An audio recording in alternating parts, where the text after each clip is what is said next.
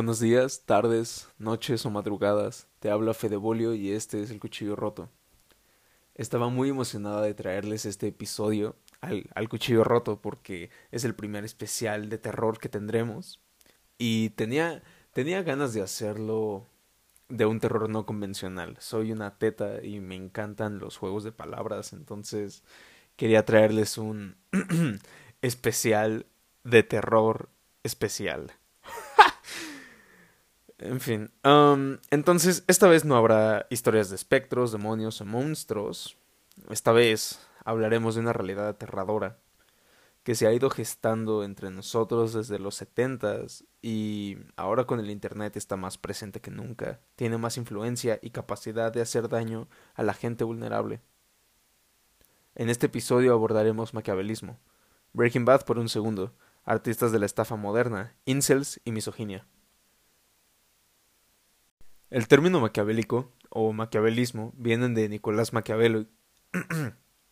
Nicolás Maquiavelo, a quien se le considera el padrino de la política moderna, un símbolo de inteligencia brutalmente asertiva, renombre que todavía carga. En su escrito más notable, El Príncipe, que seguramente han oído hablar de él, expone cómo un gobernante debe proceder para mantener el poder, con su prominente propuesta los buenos pierden y los malos ganan, en la que toma a Jesucristo de ejemplo. bueno, la crucifixión de Jesucristo de, de, ejemplo, pero bueno, yo en realidad ahí le argumentaría un poco que el cristianismo ganó, pero bueno, no, los, no los romanos ni los judíos, pero, pero bueno, el cristianismo simplemente ganó ahí y pues se debería a Cristo, entonces a diferencia de lo que dice Maquiavelo, yo en realidad no consideraría a Jesucristo el mayor perdedor de la historia, pero bueno, si nos vamos con lo que dice Maquiavelo, Jesucristo es el mayor perdedor de la historia, lo crucificaron, este fue un hombre bueno y, lo crucificaron y murió, ya, fin. Ah, y los, los romanos ganaron. y bueno, esto, esta forma de pensar, junto con su máxima, el fin justifica los medios, se hizo de una mala fama una muy mala fama, principalmente gracias a los escritos, sobre todo en sus tiempos, sobre todo principalmente, bueno, no, no cuando salió El Príncipe, de hecho cuando salió El Príncipe a la gente le gustó. Y la verdad fue, o sea, para muchos eh, aristócratas era como, oh sí, eh, ya viste El Príncipe de Maquiavelo, ya leíste El Príncipe de Maquiavelo, oh sí, interesante lectura, eh, que fue a... a principios tirándole a los mediados de los 1500 pero fue a finales de los 1500 eh, que eh, se publicaron los escritos antimaquiavelistas de Innocent, Innocent. Em, perdón por... bueno, no perdón, eh, lo pronuncié también como pude, en fin. y entonces es por eso que se le atribuye las connotaciones negativas a los términos maquiavélico o maquiavelista. En fin, eh, fue a partir de esto que el maquiavelismo se, se cementó como equivalente de inteligente, manipulador y con, con un giro con un giro vil. La verdad es que el maquiavelismo no solo es considerado una doctrina filosófica, política, que pone al Estado como el bien mayor y que hace lo que haga falta con el fin de mantener siempre ese Estado y su poder de gobierno, aunque involucre a moralidades de cualquier gravedad. Como dice Maquiavelo, hay que saber cuándo ser león y cuándo ser zorro. Como dije, esto no es eh, todo lo que el maquiavelismo es, ya que en 1970 Richard Christie y Guys conceptualizaron al maquiavelismo eh, junto con el narcisismo y la psicopatía como constructos de la personalidad que apelan a la parte que más relacionamos con la oscuridad, por así decirlo, del ser, o sea, ser maldad. Fue el triplete estos tres rasgos, denominados por Christie y Guys como la triada oscura de la personalidad, que a diferencia de lo que pudiésemos pensar, todos poseemos un poco de ello. Todos tenemos ciertos rasgos de la triada. perdón, este. había algo en mi diente. Ah, todos tenemos ciertos rasgos de la, de la triada. Eh, eh, todos presentamos de una u otra forma, no todos, la mayoría de nosotros, al menos sé que yo sí, y probablemente la mayoría de la gente que conozco podría apuntar a una o dos cosas que son características de algo maquiavelismo, solo que mm, la persona promedio se diferencia de una persona con un alto puntaje de maquiavelismo en, en, el grado al que, en el que se dan estos, estos rasgos o se manifiestan estas características. diría que ocurren están lo suficientemente normalizadas algunas de estas actitudes o características o formas de actuar eh, maquiavélicas o eh, triada oscuras. O, a veces son lo suficientemente sutiles que las poblaciones como tú y yo eh, promedio digamos en al menos en estos puntajes bueno eh, como yo no sé si como tú pero el promedio quizá jamás lleguen a tener problemas o temas que atender derivados de estas que bueno yo sí tuve más joven, pero eh, eh, los grados de maquiavelismo, de hecho, van... Eh, de, todos los rasgos de la triada oscura van cambiando su puntaje en un solo sujeto conforme va creciendo a lo largo de su vida. Entonces, sí, es, es, es parte de... Es parte de, de ir madurando psíquicamente. Y estas poblaciones con puntajes más altos de maquiavelismo generalmente se distinguen por compartir una manera de operar cognitivamente y actuar en correspondencia particular. Presentan algunos rasgos de sociopatía y esto es eh, que no conectan emocionalmente con los demás, o sea, no tengo una forma sencilla de explicarlo, honestamente. Eh, sociopatía es un término bastante nebuloso, pero eh, a lo que se refiere en este caso es que al sujeto maquiavélico le es difícil entablar emocionalmente, interpersonalmente. Ah, esto puede llevar a una, a una cosificación de, del otro y suele crear una distinción mental significativa entre el sujeto, o sea, uno, y el resto, los demás, mermando así la capacidad de empezar, de, perdón, de poder empatizar con personas. Ah, pueden también tener facilidad para detectar habilidades o debilidades ajenas, o sea, medir al otro, saber en qué es bueno, en qué, eh, de qué pata cojea, por ejemplo.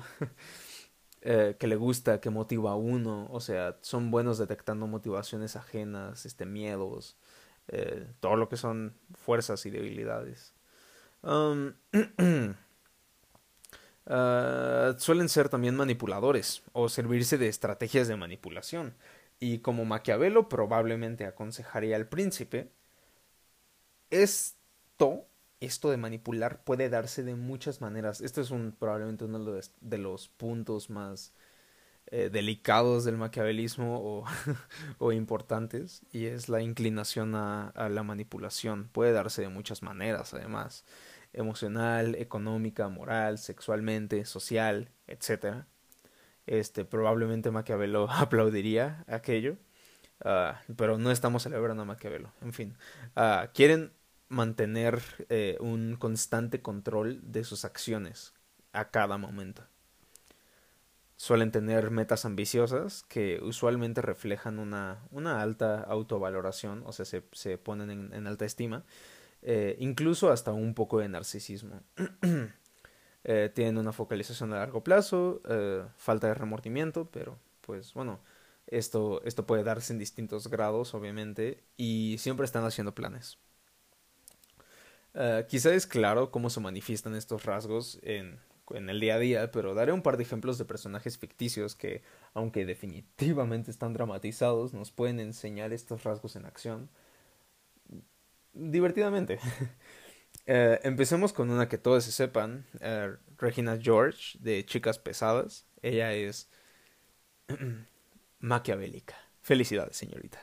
Eh, muy buena forma de ponerlo porque me pareció, me parece además una, una, una forma muy realista de ser maquiavélico sin ser necesariamente un villano. O sea, bueno, sí, obviamente es la antagonista, la villana de la película, es la mala, pero solo, solo es una chica adolescente, ¿sabes?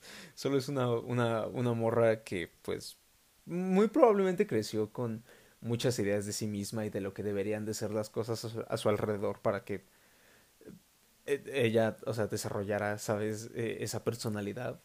Y no es, no es un monstruo, ¿sabes? Es humana, es, tridimensional, hay más eh, acerca de Regina George que solamente, eh, oh, es manipuladora y es mala y ya, ¿no? Es, no sé, o sea, es divertida además, tiene, o sea, tiene sentimientos, debe de tenerlos en alguna capacidad para poder manipular a la, a la gente de la forma en la que lo hace, porque lo hace a través de pues una, una especie de empatización falsa.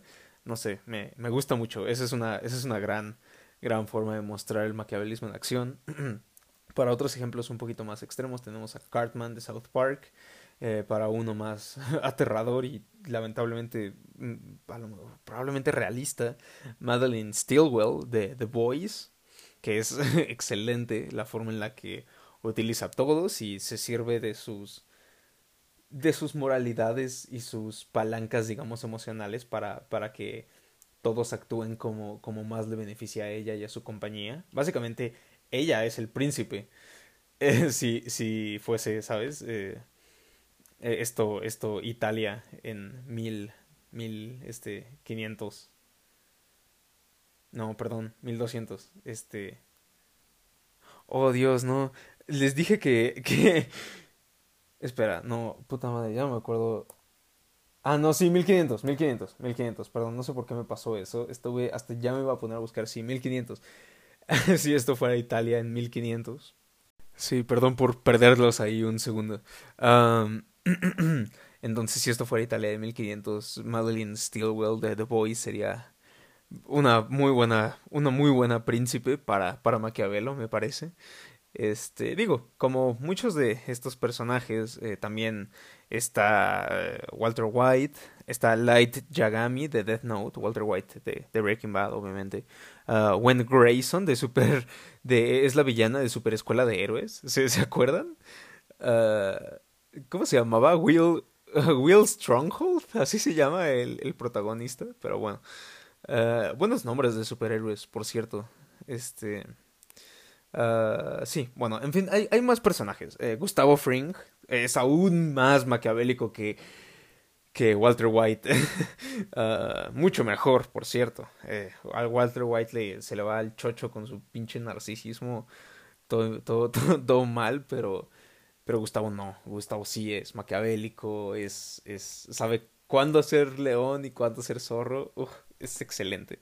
Él también sería un, un muy buen príncipe en fin, uh, tomando el ejemplo de Walter White, eh, solo porque me da, eh, cuando escribí el ejemplo de Walter White en el guion, no había metido a otros personajes que creo que son un poquito más maquiavélicos, como, como Gustavo o Madeline Stilwell, por ejemplo, pero Walter White funciona, eh, quitando un poco la dramatización del maestro convertido en narco y, y la poesía que, que involucra esa narrativa las cosas que hace y dice para mantener su vida son bastante realistas en cuanto al maquiavelismo.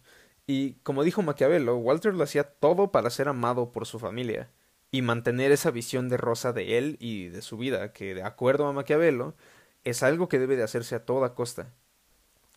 Para Walter, el fin siempre justifica los medios. Eh, de mentiras ligeras y arrepentimientos evoluciona orgánicamente a farsante, asesino, estafador, narcotraficante, etc.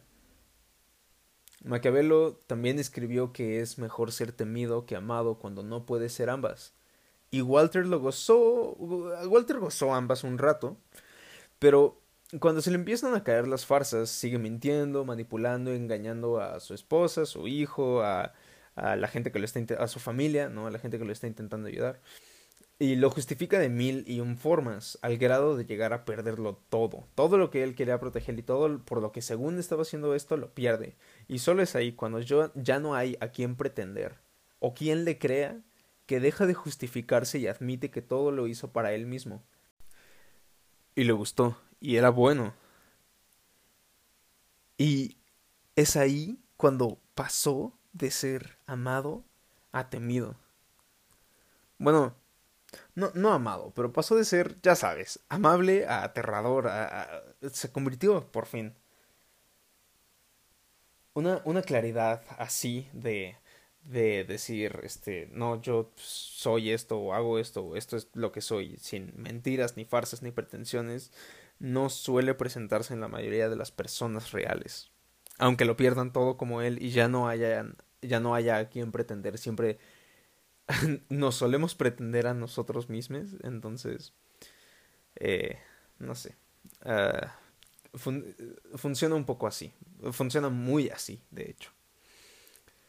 El, el maquiavélico en sí es socialmente habilidoso, pero no es asertivo, en tanto que no es respetuoso con los demás y se asocia con rasgos de personalidad antisocial, pues ejerce las relaciones sociales no por su valor intrínseco como uno de los principales refuerzos eh, naturales a la, a la personalidad del sujeto, sino como sino como un medio. Es meramente, las relaciones son meramente una vía para obtener recursos, ventajas u otros fines, haciéndolas efectivamente desechables. Igual que, pues, todo lo que se suscita en esta relación, los sentimientos y el vínculo, el lazo afectivo, todo, todo, haciendo la relación desechable, porque todo eso sirve un, un propósito final, o debe de servir un propósito final. Esto, eh, el ejemplo de Walter, eh, pueden hacer sonar que alguien muy maquiavélico siempre sea así de extraordinariamente vil o que llegará a extremos impensables para alguien común. Pero no suele ser así. Ah, recuerda que los humanos somos profundos, complejos, y suele haber muchas sutilezas en cómo se presentan cada uno de estos rasgos en la vida real, y que en la ficción solo podemos apuntarle con relativa facilidad a estos rasgos, porque usualmente podemos ver a los respectivos personajes desenvolverse en su mundo ficticio sin reservas y en todas sus dimensiones, lo que no es nada común en la vida real. No solemos poder ver a las personas en todas sus dimensiones o como verdaderamente son, como con un personaje ficticio. Sin embargo, no todo lo maquiavélico es fácilmente juzgable como inmoral uh, o manipulador en el sentido humano de ello. Por ejemplo, en los campos de la neurocognición evolutiva tenemos el término de inteligencia maquiavélica. Yeah. Eh, es importante diferenciar esto de esto de la inteligencia maquiavélica al maquiavelismo. la inteligencia maquiavélica se considera una herramienta adaptativa que desde un punto de vista sociológico contribuye al desmoronamiento de la sociedad, ya que un sujeto suele perseguir sus propios objetivos y no los comunes. Sin embargo, como me gusta decir, desde un punto de vista evolutivo, algunos autores consideran la inteligencia maquiavélica el estilo de conducta social más adaptativa que hay, porque busca siempre imponerse sobre los demás. En la revista Nexos México, y no tengo que probárselos porque esto es un podcast, pero les voy a citar mis fuentes de todas formas en la descripción del podcast, eh, dicen en, en la revista. Hacia finales de los 80, Andrew Whedon y Richard Byrne publicaron Inteligencia Maquiavélica, un título que nombra también esa hipótesis según la cual no es el medio ambiente, sino la competencia entre individuos, el principal desafío que ha provocado como respuesta adaptativa la evolución de la inteligencia humana. Fue el primatólogo Franz de Waal el responsable de involucrar el término de maquiavelismo al explicar cómo los chimpancés forman alianzas. También dicen, ah, hablar de la inteligencia maquiavélica de un individuo de cierta especie implica que en las interacciones que se dan entre ese y otro, otros individuos de la misma especie, el individuo, el individuo en cuestión conoce a los otros lo suficiente como para estimar cómo reaccionarán. Eso es, eso es lo que les dije de poder medir al otro cómo reaccionarán ante cierta situación, de qué manera, de, manera que les sea posible modificar el comportamiento de ellos para su beneficio. Y es ahí donde entra un poco la farsa y la manipulación. En ningún momento esto, eh, eh si, si estuviésemos hablando de humanos, pero no humanicemos a los animales, solo nos está sirviendo para explicar cuestiones evolutivas.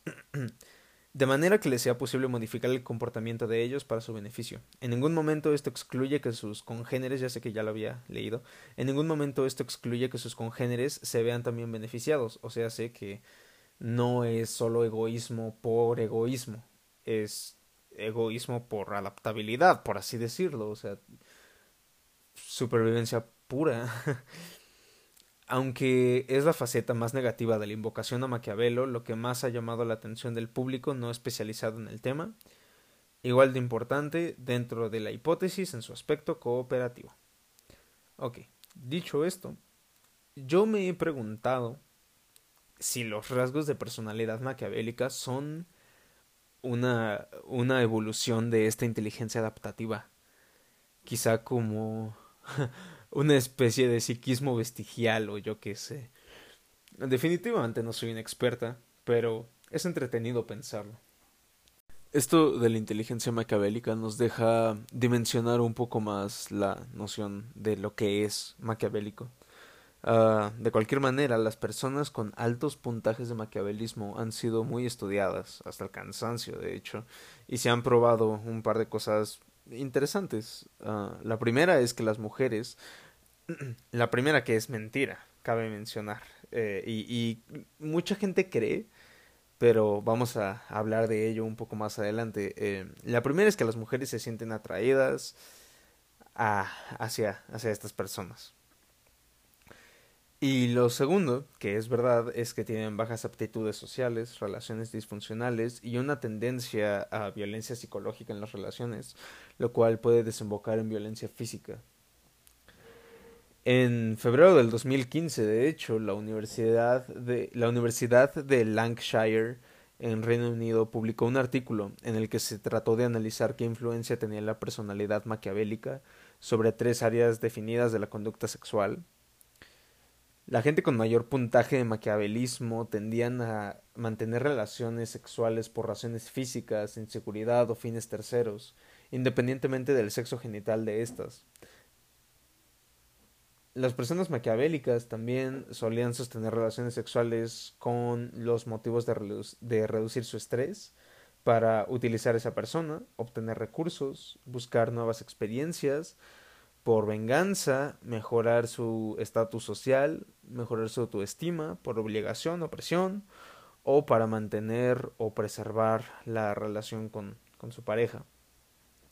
Además de que mayores puntajes de maquiavelismo eh, suelen predecir eh, suelen, suelen predecir significativamente eh, a, a cada una de las tres formas de engaño evaluadas por la escala sexual del engaño y también los altos puntajes de maquiavelismo predecían la intención de involucrarse en una infidelidad también por motivos varios. Definitivamente formas no muy éticas ni morales de, de involucrarse efectivamente. ¿Eh? Um, maquiavélico, sin duda, pero ¿Qué tiene que ver esto con el machismo? Al principio del episodio mencionamos misoginia, artistas de la estafa moderna. Ah, yo originalmente quería hacer el episodio de de el, especial de terror de simplemente del maquiavelismo, hablar un poco de los de los villanos, ya sabes, de, del cine y hasta ahora todo bien, hasta ahora todo se parece a ese episodio original, pero fue justo aquí en mi investigación que me empecé a encontrar en internet.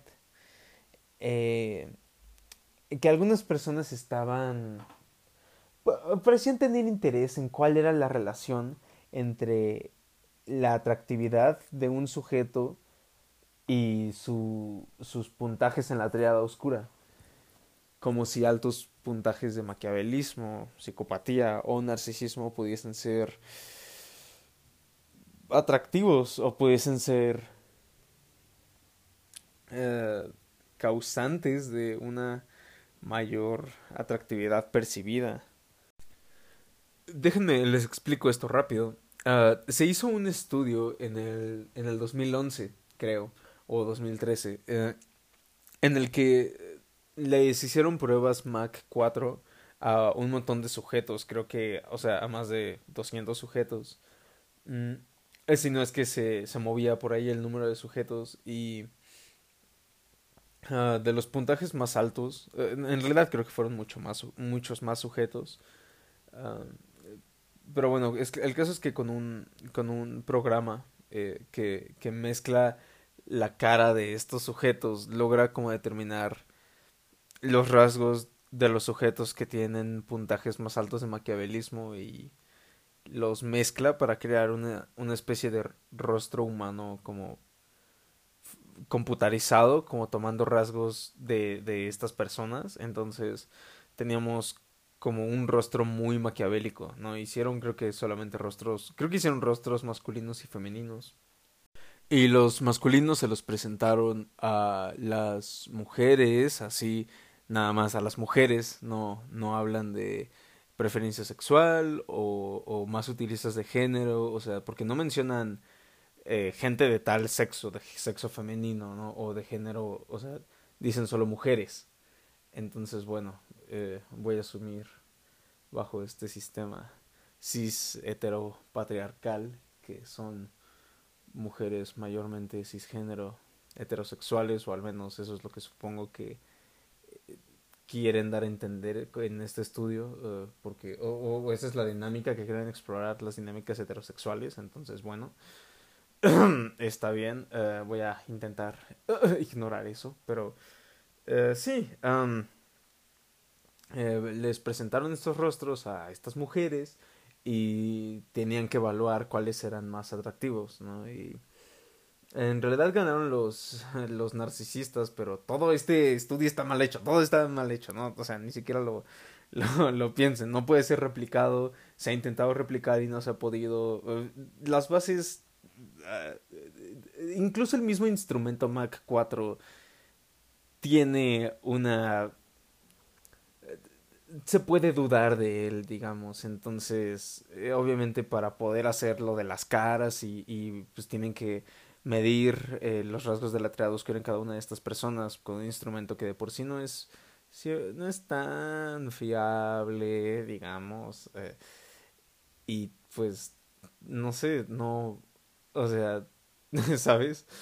A nosotros no nos dicen si son mujeres heterosexuales, entonces quizá agarraron a un puñado de lesbianas, entonces nadie lo sabe, ¿sabes? bueno, un puñado de lesbianas como si fueran dulces, lo siento, lesbianas, son personas. Este, invitaron a un puñado de lesbianas, a, ah, a un grupo. bueno, el caso es que ustedes entienden, está, están, las bases científicas no están ahí, honestamente. Y la cosa es que hay canales de YouTube hablando de esto, ¿no? Diciendo como eh, eres más atractivo con tales eh, rasgos faciales porque se supone que los narcisistas eran más atractivos porque tenían rasgos eh, típicamente considerados más masculinos, más cuadrados y, y prominentes. Ah, y la, la cosa con esto es que este, este mensaje, o sea, el mensaje que da este estudio de que entonces los rostros masculinos son pues más naturalmente más atractivos, o bueno, según lo que dice esto, no, según lo que pensaría alguien que, que se creería esto, con base en este estudio, pues se empieza a esparcir esta, esta, esta forma de pensar en internet. Y yo lo empecé a, a ver en, en mi investigación, me, me lo topé eh, vi un canal de YouTube que hablaba como se puede detectar, detectar el maquiavelismo en la cara y luego este el maquiavelismo en la cara es este o sea bueno el, el maquiavelismo eh, eh, en, en, apariencia te, te hace más atractivo o te haría más atractivo. Y no sé me interesó entré y después empecé a ver otros canales de YouTube que predican cosas como cómo ser maquiavélico para acostarte con las tías, cómo ignorar a la mujer para generarle interés, o que dicen cosas, aconsejan cosas como pregúntale cosas de su vida, porque a las mujeres les encanta hablar de las cosas de su vida. Porque ya sabes cómo son las mujeres, dicen estos hombres, no paran, no paran de hablar, las que se tardan, sabes, diez minutos eh, que, dicen que se tardan 10 minutos y se tardan 3 horas, ¿no? Y entonces es cuando empiezas a ver cómo este, cómo este discurso empieza a ser como inocente, como, ¿sabes? Como, ah, sí, las mujeres se tratan un buen, jajaja. Ja, ja. Y empiezan a adornarse como sí, como las mujeres que dicen no y significa sí, ¿no?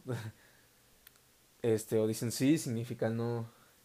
Este, o las mujeres no saben lo que quieren. No sé, yo lo he escuchado todo bajo el mismo contexto, en el mismo son de broma. Y... Uh, no sé.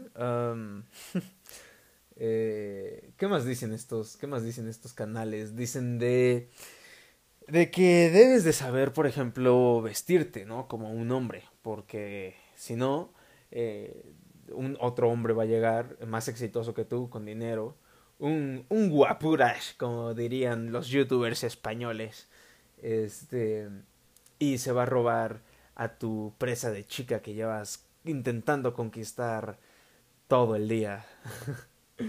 este... Dios, la objetificación. y que tienes que ponerte a la altura de, su hipergamia consume hombres. ¿Qué es la hipergamia? Bueno, según estos hombres, es el deseo que tienen las mujeres de el deseo como instintivo que tienen las parejas, las mujeres, perdón, de una pareja más exitosa que ella misma. Lo cual es una mamada. Es es un, una es no es fundamentalmente no entender cómo funcionan los humanos, las personas. Pero bueno, este entonces, si tú eres un güey promedio, siempre va, va a poder llegar un, un tipo con dinero, exitoso, guapo, alto, no sé, mamado, lo que tú quieras, y, y se va a llevar a tu trofeo, a tu chica. Sí, dije a tu trofeo porque así es como lo piensan estos güeyes. Este, a tu trofeo. Eh, a tu chica. Entonces tienes que ser, ya sabes, un güey con autos, negocio, dinero, carisma y o apariencia o fama, ¿sabes? Para, para poder tener alguna oportunidad de ser atractivo. Si no, eres... Eres inadecuado para las mujeres y se van a burlar de ti.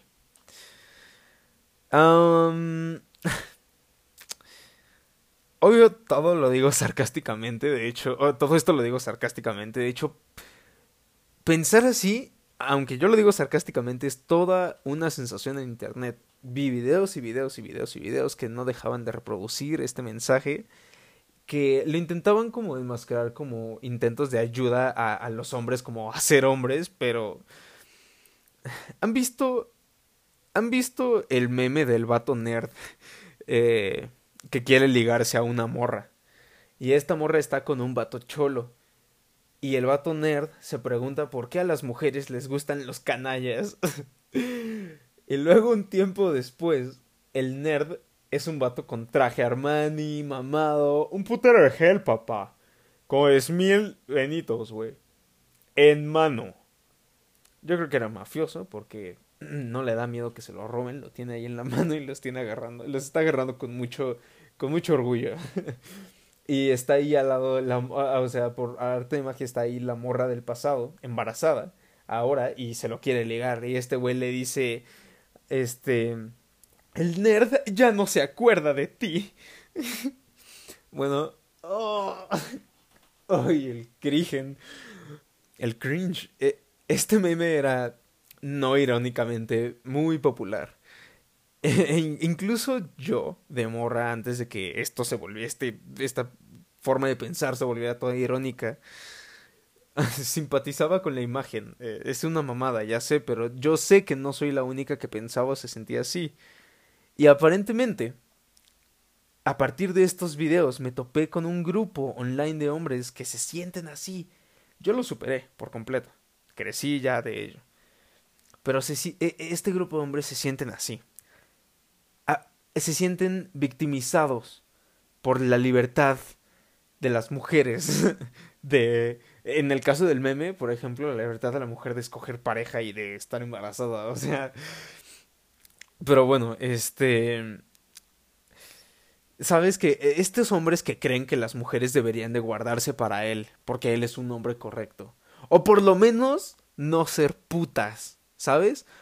O haberse acostado con más de no sé, por lo menos no haberse acostado con más de cuatro güeyes, ¿no? Porque si no ya es mucho y pues ya puta zorra, ¿no?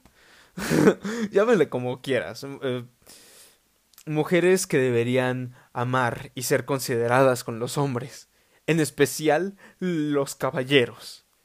No ser materialistas, no pueden ser materialistas las mujeres. Eh, que sí sean exitosas o, trabajen, está bien, porque pues también tienen que trabajar, ¿no? No nada más los hombres. Pero pues el hombre debe de proveer y proteger lo suyo al final de cuentas, sino que chingados. Entonces no basta con eso. Deben, no, no todas las mujeres, pero sí las que le, le gustan a la persona que piensa así, deben aparte interesarse en esos hombres buenos, ser inteligentes, de buenos valores, educadas, buenísimas. Buenísimas. ¿sabes? O así que se caigan de los pinches mamacitas que están todas pinches. Bueno, no. La, la verdad es que, que no estén tan mórbidas, sino sabrosas, ¿sabes? Solo bien que tengan lo suyo. Si lo anterior te incomodó, aunque sea un poco, en especial el ruido que hice, ¡qué bien! porque dentro de contexto es claramente una burla, un, un, chiste ah, desagradable que duele porque... Porque es verdad, o sea, porque es un chiste que surge de algo que hemos escuchado y que lamentablemente hemos reproducido. Espero que, o sea, quien escuche esto, sepa que no está libre de estos discursos y sus versiones más sutiles y corrosivas. Tú, quien sea que seas, probablemente has escuchado esto de una u otra forma y probablemente te has quedado callado o lo has internalizado de alguna manera, estás a lo mejor intentando quitarte esas emociones o, o simplemente ya te vale verga y así son las cosas, ¿no? Pero nadie está exento de esto, porque esto es un, un discurso que se ha reproducido culturalmente y se ha cementado en las mentes de la gente como tú y yo que pues somos nacidos del huevo del patriarcado. Ya sé, ya sé. Eh, patriarcado es una palabra muy cliché últimamente, pero curiosamente muy vigente porque es verdad. En fin, así fue como esta forma de pensar de que el hombre está siendo sistemáticamente desmasculinizado, victimizado por la, por la libertad femenina, ¿no? Que se, sobre todo la que se está dando, como... hablaremos más adelante de, de esto con, con los activistas de derechos de los hombres que surgieron en respuesta al feminismo, pero más adelante. En fin, que se sienten victimizados por las instituciones, el feminismo y la posmodernidad. Eh, Y la gente gay comunista, trans, negra, judía, de pelos pintados. y las malas mujeres también, que no saben ser mujer como se debe. Y los hombres beta. Ah, ¿qué es eso? ¿Dije hombres beta? Sí, dije hombres beta porque estos hombres que piensan así de las mujeres, que dicen, oh no, comunistas gays, transexuales, eh, femboys, este, negros, judíos, chinos, güey, ¿qué vamos a hacer? Se están apoderando del mundo. es ridículo. Ah, estos son los hombres que piensan así, que se autodenominan alfa con base y le dicen a otros hombres beta, a otros hombres que no son tóxicos, con base en una serie de requerimientos, de requerimientos ridículos que hablaremos dentro de poco. Otro nombre por el cual se suelen identificar estos individuos, estos alfa, comúnmente, pero no exclusivamente masculinos, es Red Pill o píldora roja. Y aquí es cuando se empieza a poner interesante. ¿Has oído hablar de la Red Pill? Si como yo previo a este episodio no sabes de qué trata eso, intentaré explicarlo de la mejor manera y los juicios pues los emitiré más adelante. Vamos a dejar un poco el maquiavelismo. Eh, si, si son abusados, van a, van a ir viendo cómo se va conectando el maquiavelismo con todo esto de los movimientos activistas, los movimientos de activistas este, por derechos de los hombres y así. No los movimientos, sino el movimiento de los, o sea, literal de los MRAs, o sea, de los denominados MRAs, Men Rights Activists, en Estados Unidos. Em, pero pues ya eh, nos centraremos nuevamente en el maquiavelismo de manera más concreta eh, un poco más adelante. La gente que se autodenomina Red Pill o píldora roja o que ha tomado la píldora roja o hay muchas formas de decirle a, a eso de la píldora roja, pero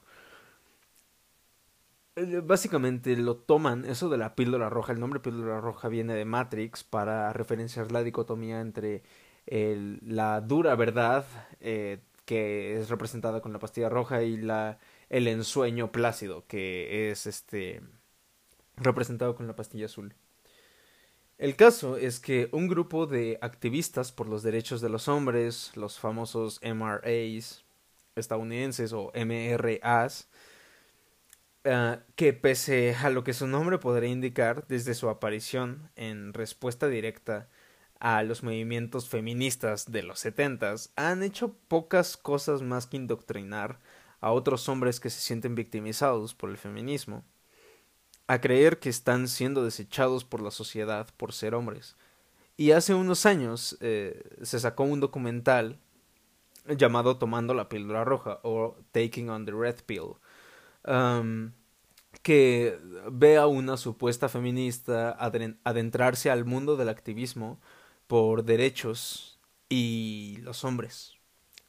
Y finalmente, lo que hace el documental es exponer estadísticas de muerte en el trabajo, citando que son 94% muertes masculinas uh, durante el trabajo, pero ignorando la gran brecha de género que hay en trabajos que sean así de riesgosos. O sea, no, no, realmente no, no dejan trabajar a muchas mujeres en esos trabajos y tradicionalmente no se les ha permitido. Entonces,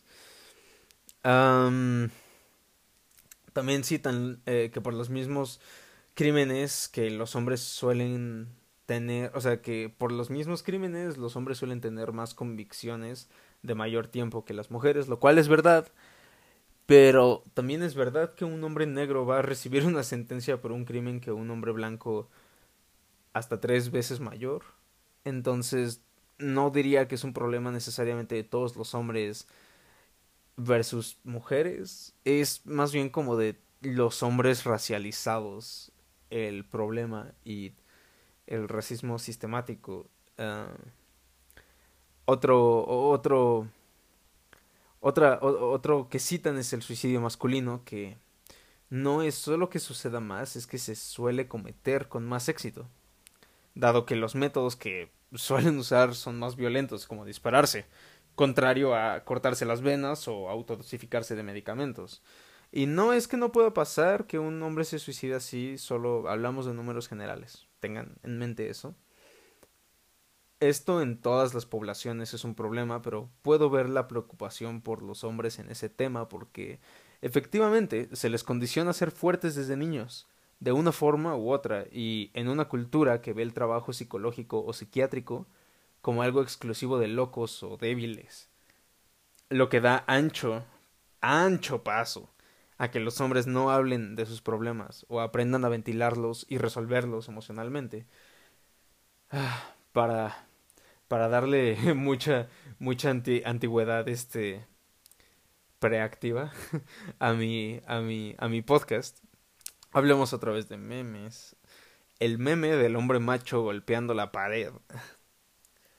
En realidad es un problema de salud mental. Eh, o sea, es un, es un tema, es un issue de salud mental.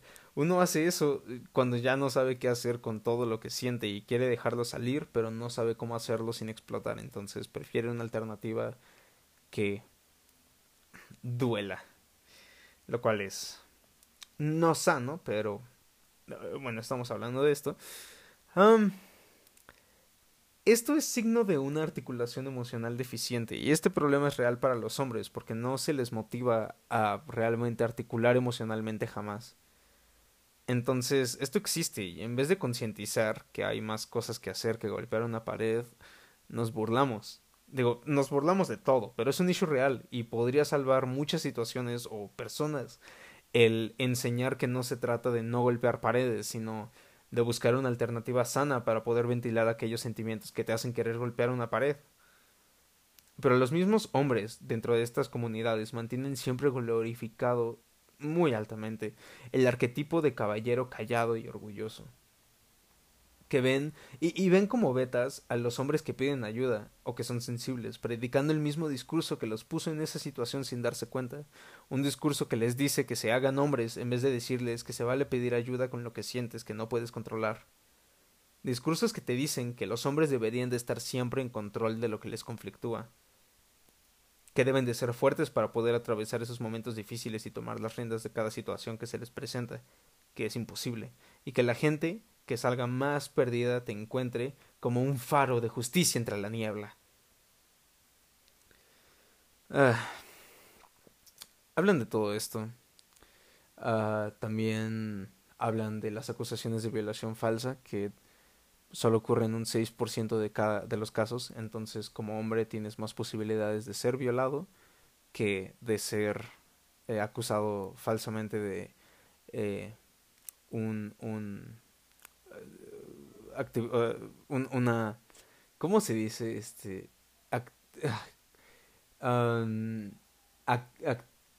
no, eh, comportamiento sexual inapropiado, creo que se dice, comportamiento sexual inapropiado, ¿no? Este, o de una violación. entonces, esos hombres que están diciendo como, hoy no, hoy ya no se puede hacer nada porque por cada cosa te denuncian. Pues no sé, digo, si tú, profesor, doctor, este, estudiante, porque no mames, he escuchado a tantos vatos decir eso. eh, tienes tantos amigos o que hayas visto que no por cualquier cosa los denuncian o así. Probablemente no fue cualquier cosa, ¿sabes? Vale más revisar lo que estás haciendo que decir, no, no, yo eso, eso no te pudo, eso no fue un, un, comportamiento sexual inapropiado, para nada. Nada más le dije que qué bonita olía. y en fin, eh, mi recomendación es que mejor aprendan, o sea, o, o, revisen sus actitudes o aprendan, intenten aprender a relacionarse de una manera sana hablando con esta gente en vez de solamente desvalidando las alegaciones que puedan tener a, por que se sienten violentadas por alguien. O sea, quiero decir que hay más valor en escuchar a, puede haber más valor social, o sea, en progreso social, en, en también en materia de justicia, dadas las, el, bajo que es el porcentaje de acusaciones falsas de violación, um, en creerle a la víctima, sobre todo por los grandes porcentajes que tenemos de víctimas mujeres que se quedan calladas y los ya de por sí enormes porcentajes que tenemos de mujeres que son violentadas. Sí, también los hombres son violentados, pero hay una razón por la que las mujeres son más propensas a sufrir, a sufrir eh, este estrés postraumático a partir de esa violencia y en general a tener peores resultados. Eh, resultado de esa violencia y es porque usualmente la violencia infligida en la mujer es una violencia más severa. No toda la violencia cae en necesariamente en heridas, pero, o sea, eh, sí, en, en, heridas, en que alguien salga herido, pero llega a un grado muy extremo el número, o sea, de, de mujeres que han han sido lastimadas o han perdido su vida por, por su vato, o sea,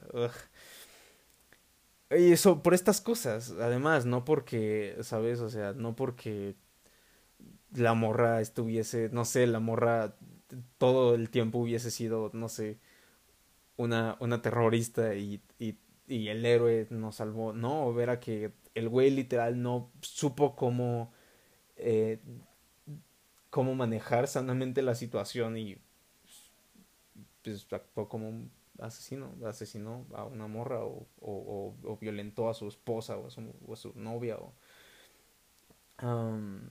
y no ves esto en, ni de lejos en las mismas cantidades que con los hombres. Ah, entonces, no, no son solamente los MRAs los que reproducen este, estos, estos discursos que no son verdad y que tragiversan para hacer ver como que las situaciones están igualadas o peor para los hombres, cuando en muchos casos, de nuevo, estas situaciones son traídas por el mismo patriarcado.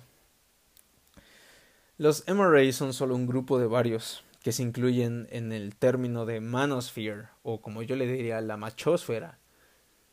Ah, en esta machosfera se incluirían a los Red Pill, que se derivan de los MRAs, los... Ah, hablaremos tantito de los Red Pill un poco más, eh, de los Pick-up Artists, por ejemplo, que ellos también son parte de los Red Pill, o pueden ser parte de los Red Pill, que son pues la gente que se dedica como a, a ligar mujeres o a enseñarle a otros hombres cómo ligar mujeres. Um, están los, eh, los incel, que son celibatos involuntarios, lo que significa que ellos no escogieron no poder tener sexo, pero es la vida que les tocó y entonces solamente la aceptan. Porque lo que dicen estos güeyes lo que dicen los, los incel eh, o los black pill, que es, es, está la píldora roja y la píldora negra, que es como... No sé por qué se le llama píldora negra.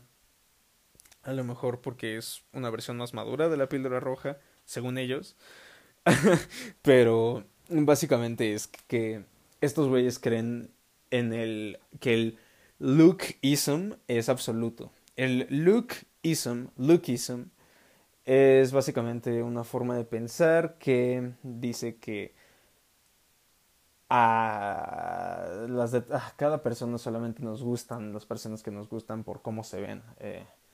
entonces, eh, estos güeyes eh, listan como una serie de características que debes de tener a huevo si quieres ser atractivo, incluyendo discursos, o sea, de discriminación racial, como pensando que ciertas razas tienen más, o sea, son más atractivas que otras y esto solamente es verdad cuando contamos con poblaciones muy afectadas por discursos, pues, racistas, discursos culturales eh, racistas, pero en sociedades que son más um, abiertas y que son eh, racialmente diversas y no racistas eh, o menos racistas, que en Estados Unidos eh, o, en estos grupos de hombres, este, no, en realidad no vemos eso, no, o sea, eso no es verdad.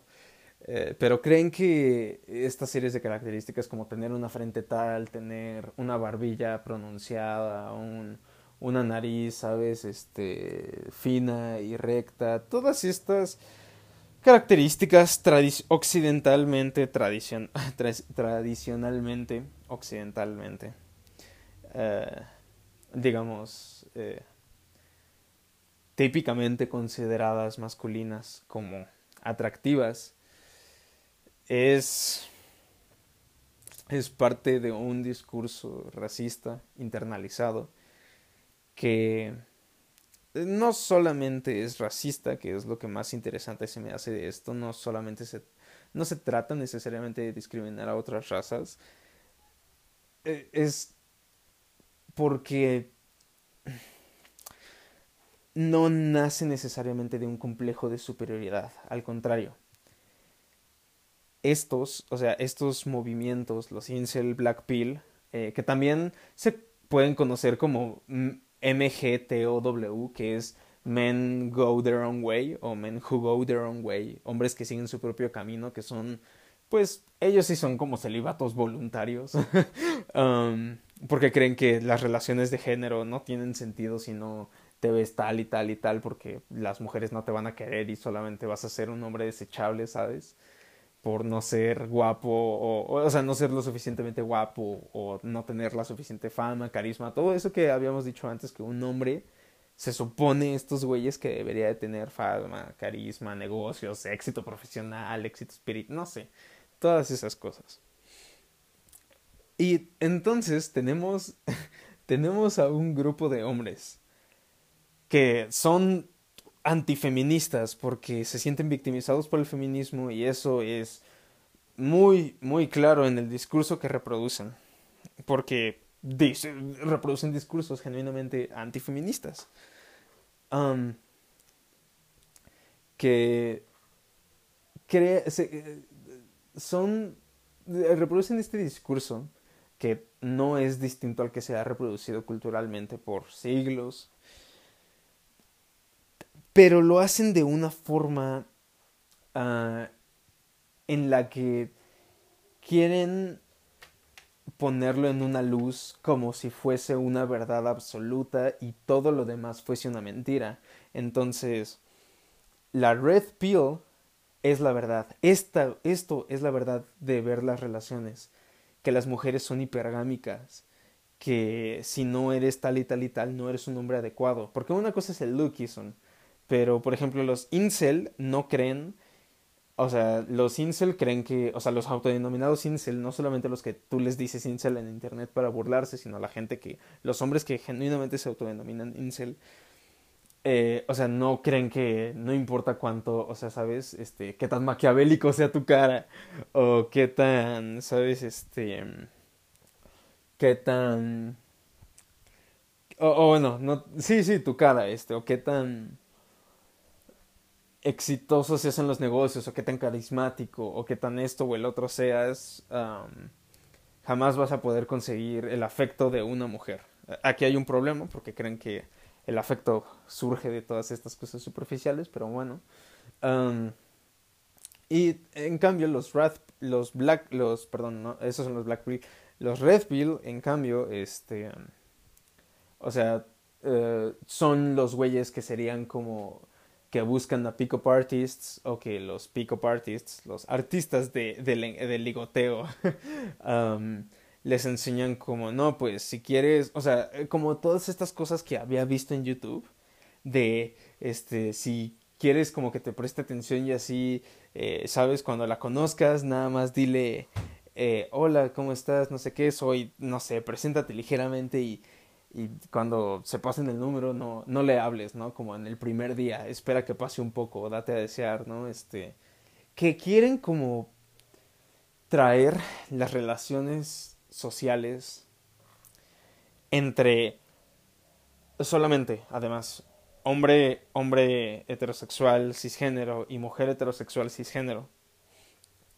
a principios psicológicos y naturalistas muy básicos y muy reduccionistas, pero dirían algunos que es con el fin de enseñarle a los, a los hombres a ser más socialmente habilidosos pero no es así, porque no están enseñando para nada las intricaciones de el desarrollo de un vínculo emocional genuino. Solamente te están enseñando a cómo llevarte a la persona que quieres a tu cama y ya. Entonces, los hombres que suelen buscar esto son hombres que ya de por sí tienen problemas para socializar y aparte les enseñan que la manera en la que van a conseguir lo que buscan y lo que quieren es mediante estrategias de engaño y manipulación.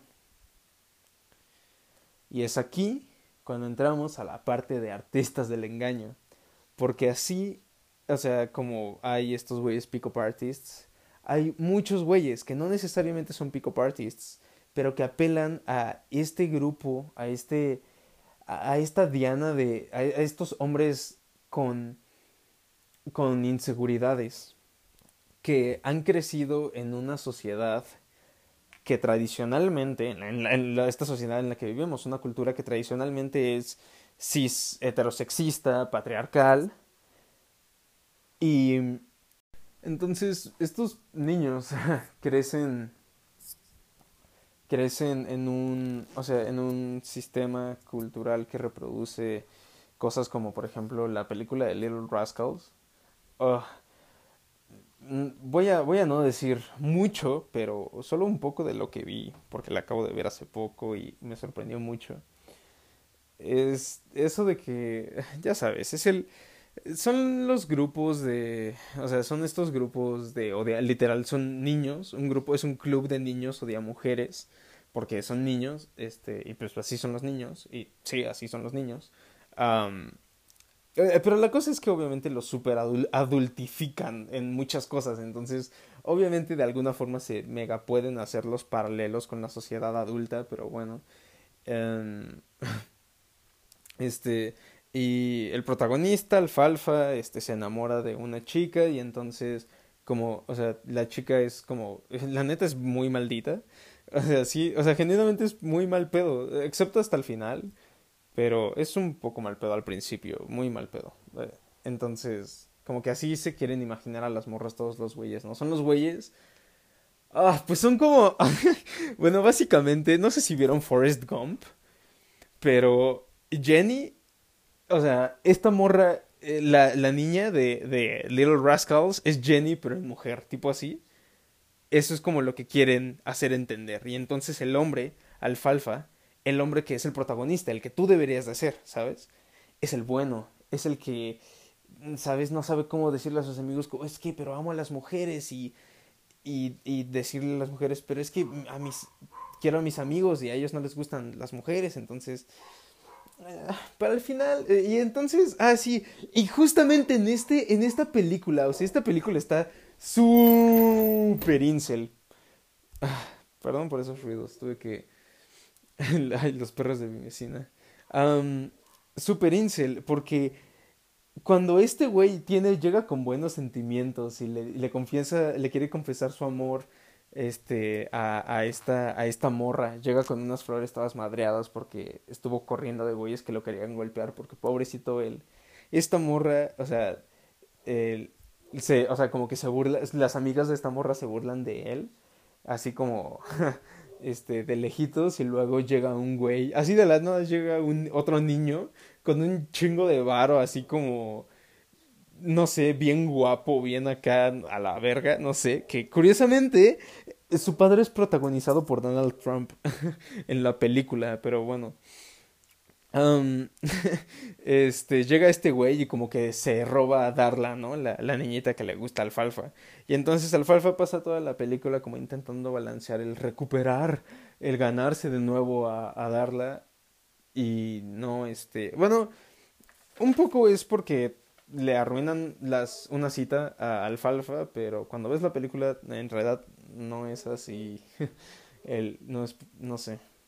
El caso es que, pues, estos hombres se creen alfalfa, ¿no? Que el hombre con más dinero que inherentemente tiene más, este, va a ganarle más, lo que es suyo, lo que él se ganó.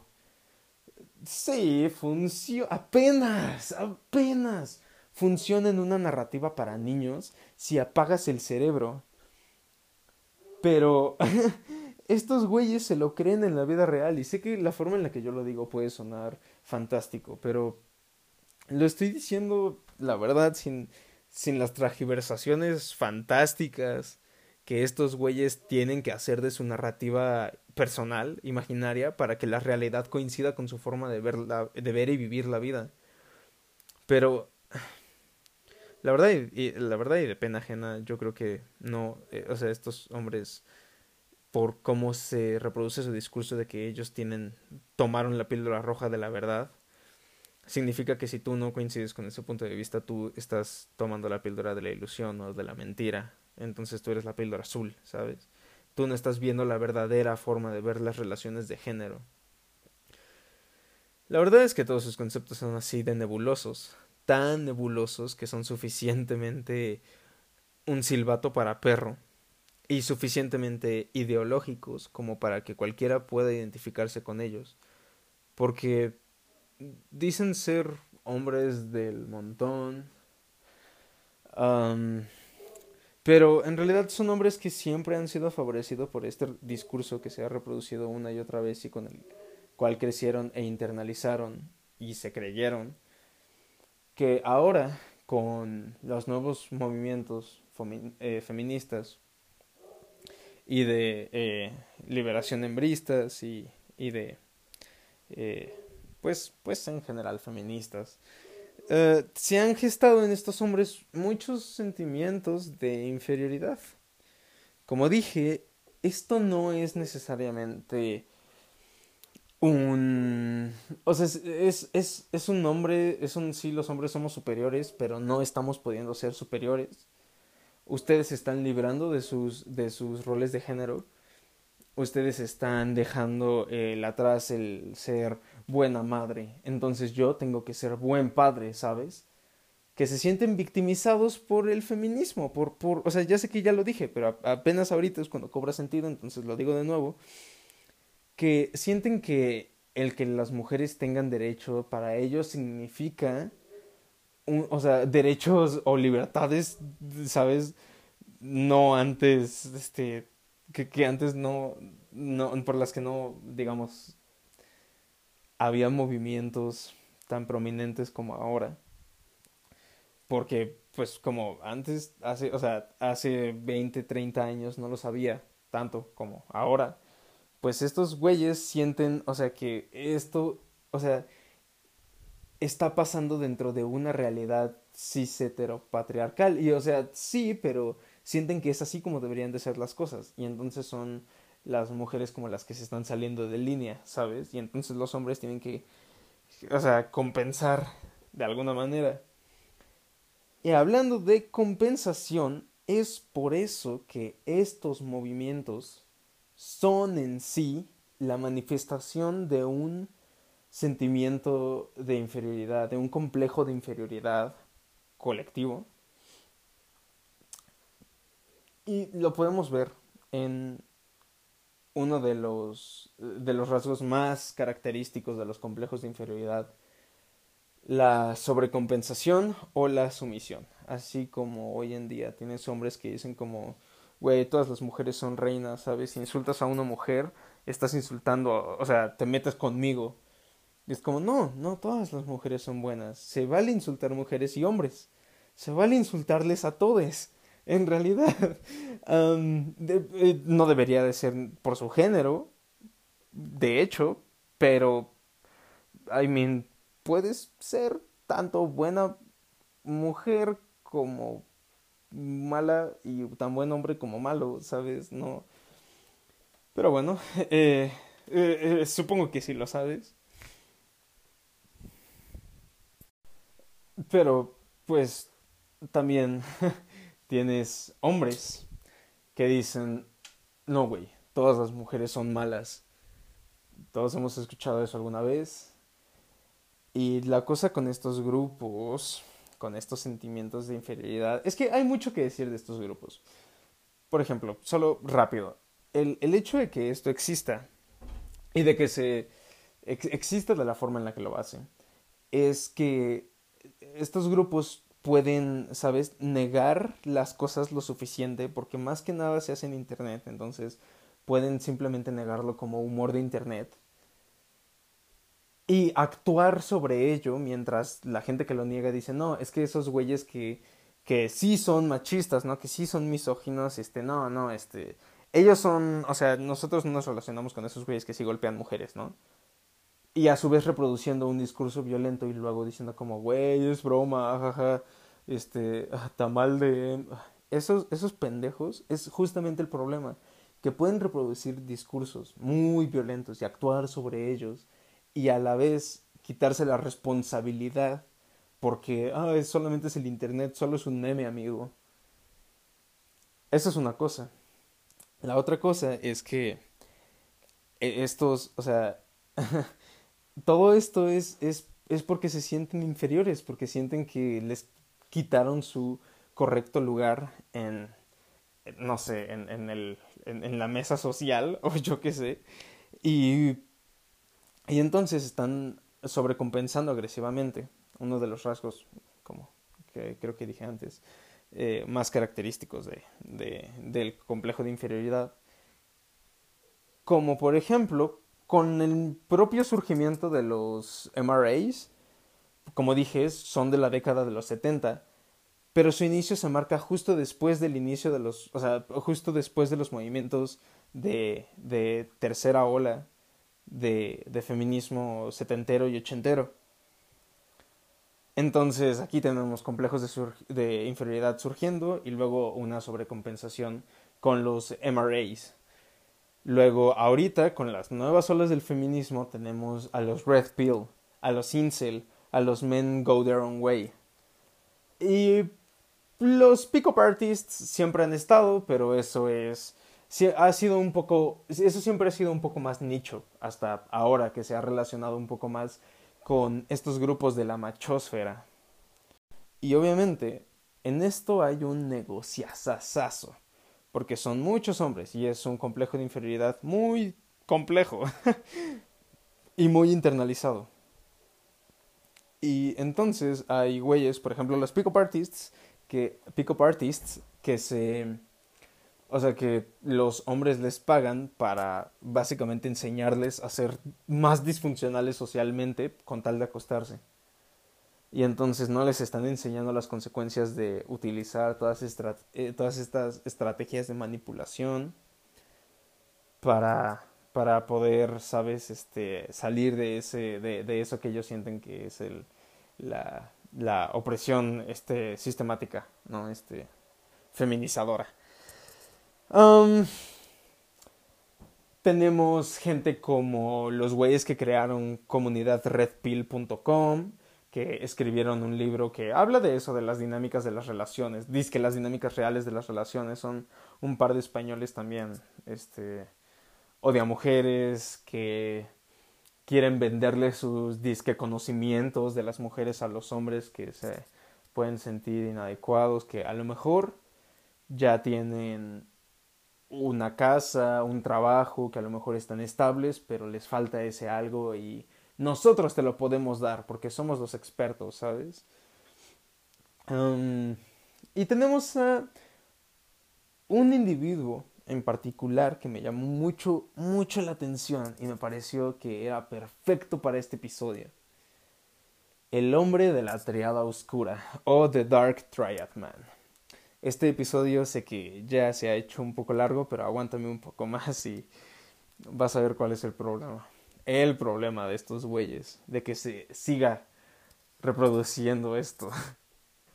Entonces, este hombre de la triada oscura, Dark Triad Man, uh, de nombre Ivan Throne, um, es un... Uh, um, él dice que es un hablador poderoso, un líder, un emprendedor. Escribió un libro que se llama algo como Los Nueve Caminos y él quiere, su misión es hacer a todos los hombres no sentirse nunca más inadecuados con las mujeres quiere enseñarles herramientas de la triada oscura para que nunca más vuelvan a ser el segundo plato, para que sean el platillo principal, para que ellos sean los que llaman la atención cuando entran a una habitación. Entonces, Ivan Thorne, Throne, perdón, dice que aunque la mayoría de la gente solo cree en la triada oscura como algo malévolo, las tácticas que él te puede enseñar las puedes utilizar para el bien, para tu bien. Entonces, vamos a apoyarnos de este caballero para, para, para que él nos lleve a nuestra conclusión de este episodio. Veamos uno de sus artículos que eh, él ha escrito, eh, artículos científicos además. dice, en la base del conocimiento por eh, Ivan Throne, marzo del 2016. reparte así ah, fórmulas de encanto fatal de parte del Dark Triad Man. Dice, este, vamos a leer solamente un par de cosas. Este, has pasado horas cultivando su interés y atención. Cada posible avenida de, de acercamiento ha sido, la has cubierto. Has intentado acercarte a ella de cualquier forma y no has dejado que nada de aleatoriedad se meta en tus planes. Pero justo antes de que logre cerrar el trato, otro hombre entra en la escena. Utiliza ese encanto fatal que tiene un bólido y sin esfuerzo e instantáneamente la mesmeriza. Y tú miras sin comprender, sí, o sea, sin, o sea, uncomprehendingly, perdón, with uncomprehending, con, con odio incomprensivo, sí, con odio incomprensivo, mientras este se va con tu premio. Ahí dice, you watch, you watch with uncomprehending hate as he walks off with your prize. uncomprehending, perdón, es una palabra difícil. Eh, y, sabes con envidia, con amarga envidia lo que estarán haciendo después. Entonces, básicamente, en este simple párrafo se ve cómo apela a ese sentimiento de inadecuación y de inseguridad masculina. Y luego dice, no seas ese, ese iluso, ese iluso pelele, pelele. Domina, domina el encanto fatal del Dark Triad Man. Y entonces dice, ¿no? Tabla de contenidos. Tiene 11, 11 puntos que dice, va desde Authentic Connection, conexión auténtica, movimiento, lubricate movement, lubrica el movimiento. Luego, prepara la invitación, intriga y, y, persecución, intrigue and pursuit. Luego, amusement, entretenimiento como, como, como gasolina, como, como como combustible, perdón. Entretenimiento como combustible. Luego, 7. Este, entrenamiento científico. 8. ejercicio de conexión. 9. Ejercicio de arousal, o sea, de, excitación. 10. Eh, resultados. 11. Conclusión. Básicamente te está dando. Ustedes pueden entrar a buscarlo. Este. Eh, la verdad es que yo. A mí me, a mí me bloquearon del sitio. Eh, tuve que usar un, un VPN, un VPN este, y meterme, no sé, eh, primero lo intenté con una IP de Asia y no me dejó, entonces no sé qué, qué pasó ahí, pero luego intenté con uno de Europa y sí, sin problema, entonces básicamente cada uno de estos puntos te enseña cómo fingir autenticidad. E, en realidad, en el número 2 te enseña autenticidad, o sea, te dice que genuinamente te intereses. ¿Cómo haces eso? ¿Quién sabe? Pero él mismo dice, sin conexión auténtica el encanto no tiene poder. Y entonces, no sé, o sea, te dice que tienes que ser, hacer que se sientan reconocidos, tienes que tienes que hacerles sentir interés y conexión de tu parte tienes que hacer que el universo para ellos se sienta menos frío. Entonces, básicamente dice que tienes que crear autenticidad, una conexión auténtica con, con la persona que estás conquistando. ok, buen consejo. Hacía falta que me dieras este consejo. Sé auténtico. ok la cosa es que te dice todo esto, pero no... O sea, solamente te dice que tienes que reasegurarla, tienes que eh, hacerla sentir que la deseas, tienes que... Ah, utiliza puros términos nebulosos. Dice, entender que eh, las personas son solitarias en sus corazones. Es una parte de la naturaleza de la existencia humana que resulta de la presencia del ego, y ese sentimiento de separación del uno con el universo nos motiva a nosotros a hacer lo que hacemos. Cuando tocas el espíritu, eh, conectas con una ofrenda de, con una ofrenda, perdón, de reconocimiento y apertura sutil y por un breve momento levantas esa, ese, o quitas esa, esa soledad de la parte de tu objetivo, dice, on the part of your target, target, tu objetivo, y creas una oportunidad seductiva de esperanza, de interés, de atracción. Sí, son palabras bonitas, son palabras muy poéticas, pero no te dicen nada. Lo único que te dice son, o sea,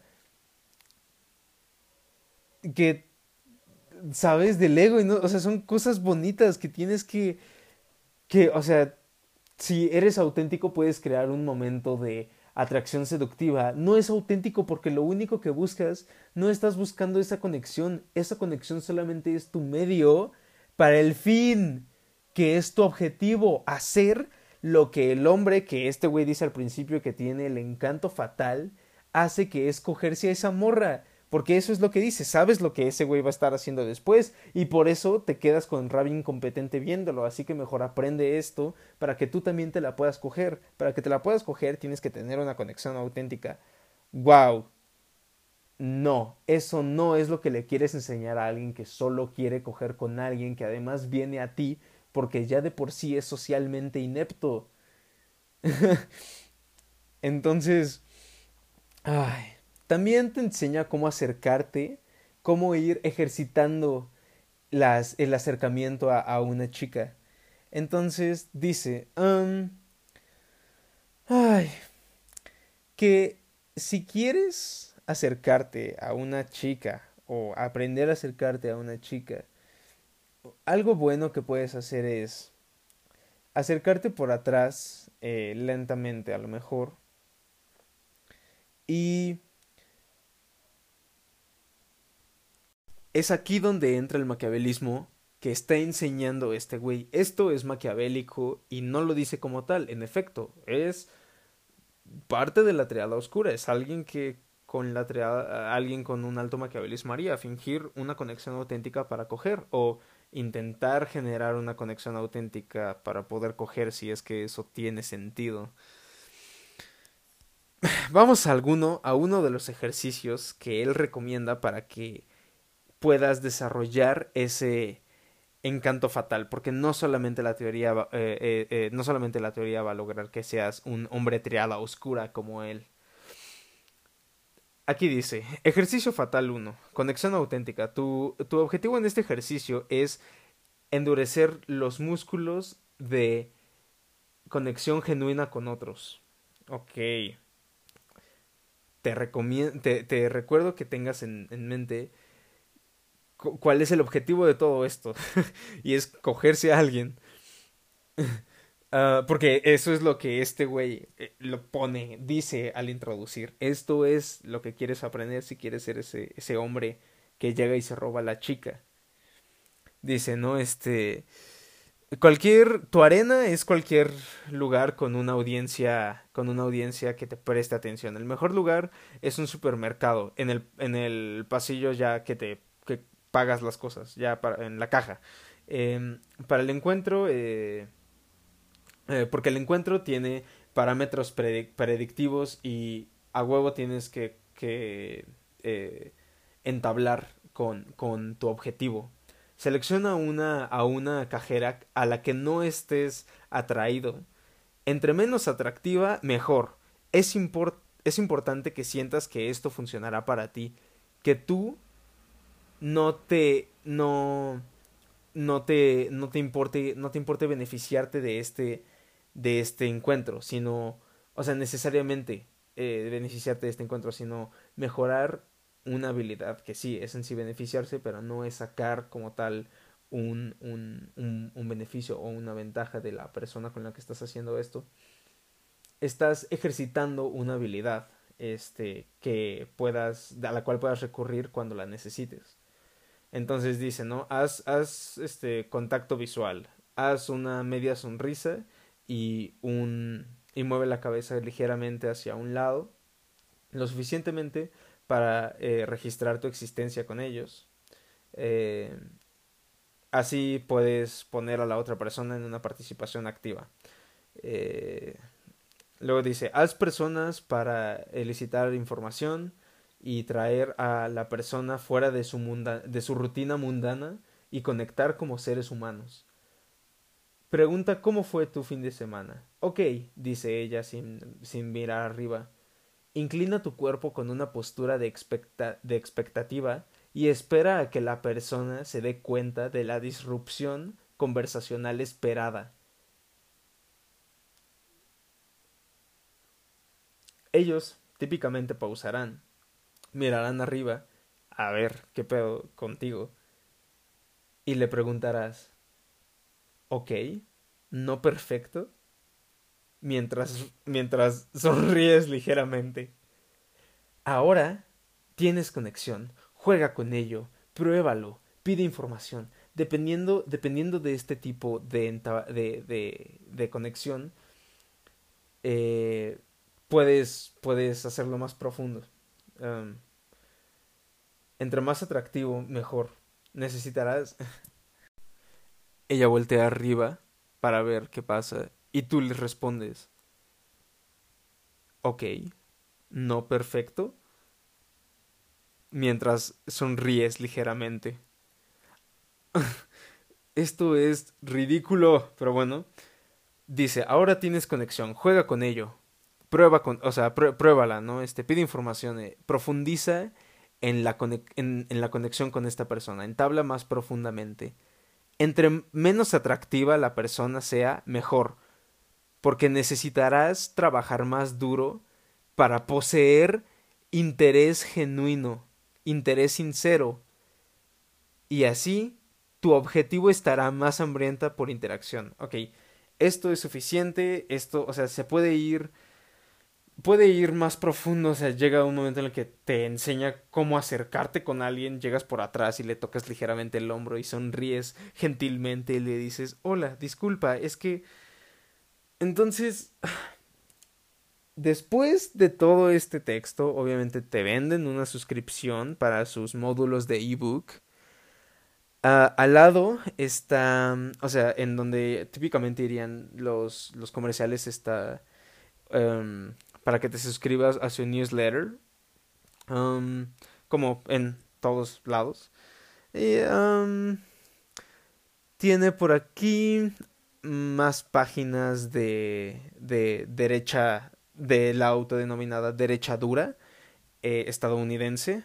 Um, noticias de que los antifascistas eh, son malos, eh, sitios pro armas, y. Ah, también una suscripción a su. O sea, una, una membresía a su, a su club como de hombres que se llama La Forja de la Inmersión. y tickets para una convención. Entonces te vende ineptitud social para que puedas coger. Uh, ok estos son los hombres que moldean la manósfera, la machósfera. Son los hombres que hacen esos videos en YouTube que te enseñan trucos de, de seducción para la chica de tus sueños.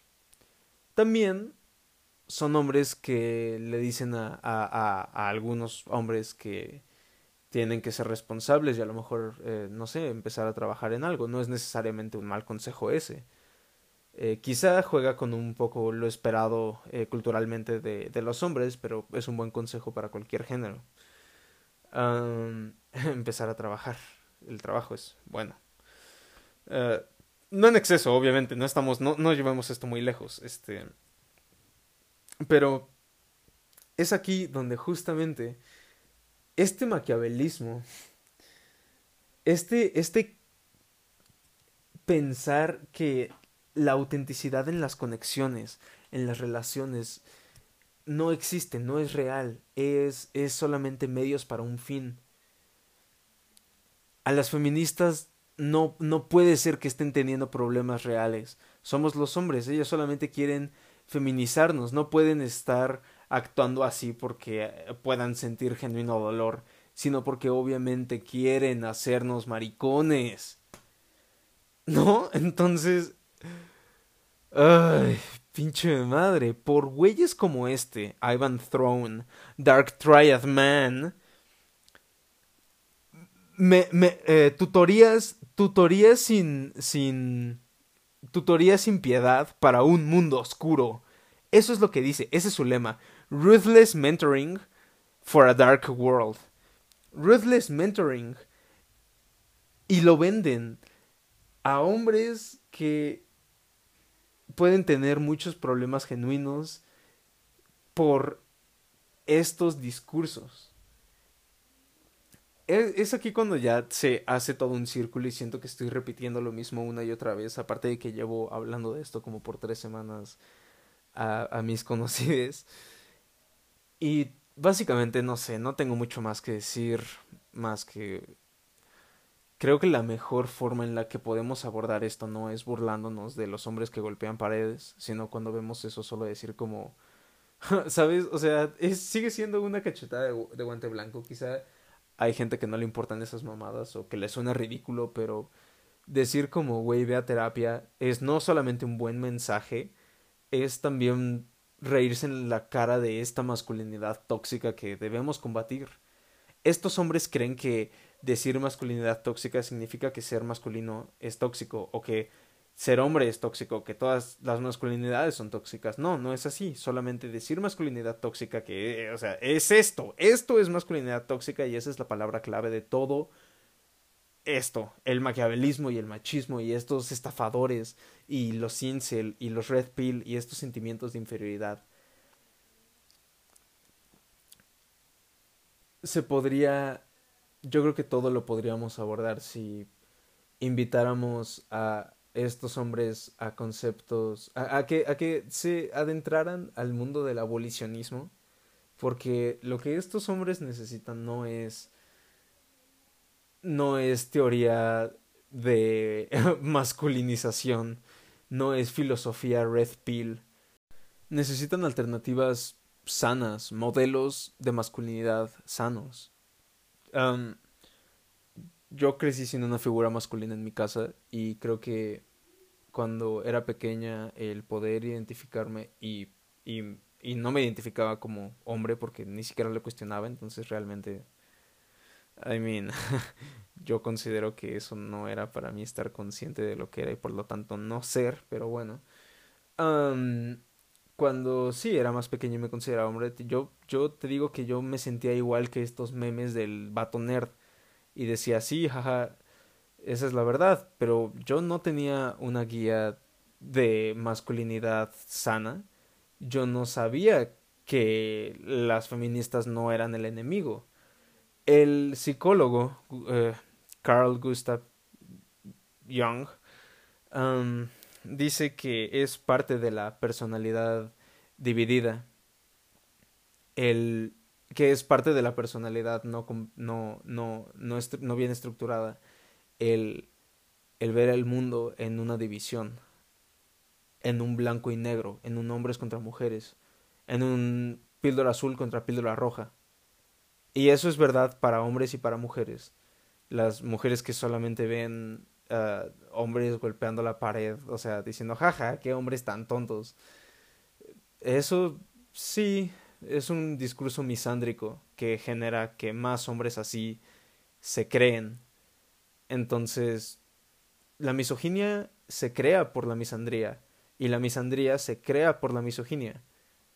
Se reproducen y se desestiman y todos estos discursos son importantes, no son solamente memes o no son solamente cosas que, ¿sabes? Ay, son cosas que decir, son reflejos de la realidad emocional y psíquica de de, de estas personas que son reales. o sea, somos tú, somos yo, es cada uno de nosotros de alguna forma u otra. Entonces, estoy feliz de que existan círculos de hombres que eh, estén dispuestos a replantearse el, rol del hombre y, y qué es la masculinidad en, en la actualidad o qué debería de ser de forma en la que se creen hombres sanos, sin ver a la mujer como el enemigo, sin ver a todas las mujeres como hipergámicas, sin creer que merecen esto o el otro por ser buenos o por haber pagado la cena o por haber no sé. Creo que esto no es solamente algo a lo que apuntar y decir, ah, ellos están mal. Um, si tú eres alguien que hasta, hasta ahora se sentía así, espero que pues hayas podido esclarecer la, lo que esté sucediendo dentro de ti un poco con esto. Y si no, espero que hayas aprendido algo interesante. Definitivamente algo que yo consideraría un terror social, digno de este especial de terror especial. Y nada, espero, espero verlos por aquí en el cuchillo roto pronto. Eh, ya sé que estos son podcasts largos, por eso me tardo mucho haciéndolos. Eh, hago mucha investigación y soy en general algo dispersa y además tengo que trabajar en otras cosas en mi día a día, entonces no me cuesta trabajo dedicarme a esto por completo, sino sacaría más seguido como era mi intención originalmente. Pero pues creo que ahorita voy a un ritmo estable y yo solamente les agradezco que se queden aquí.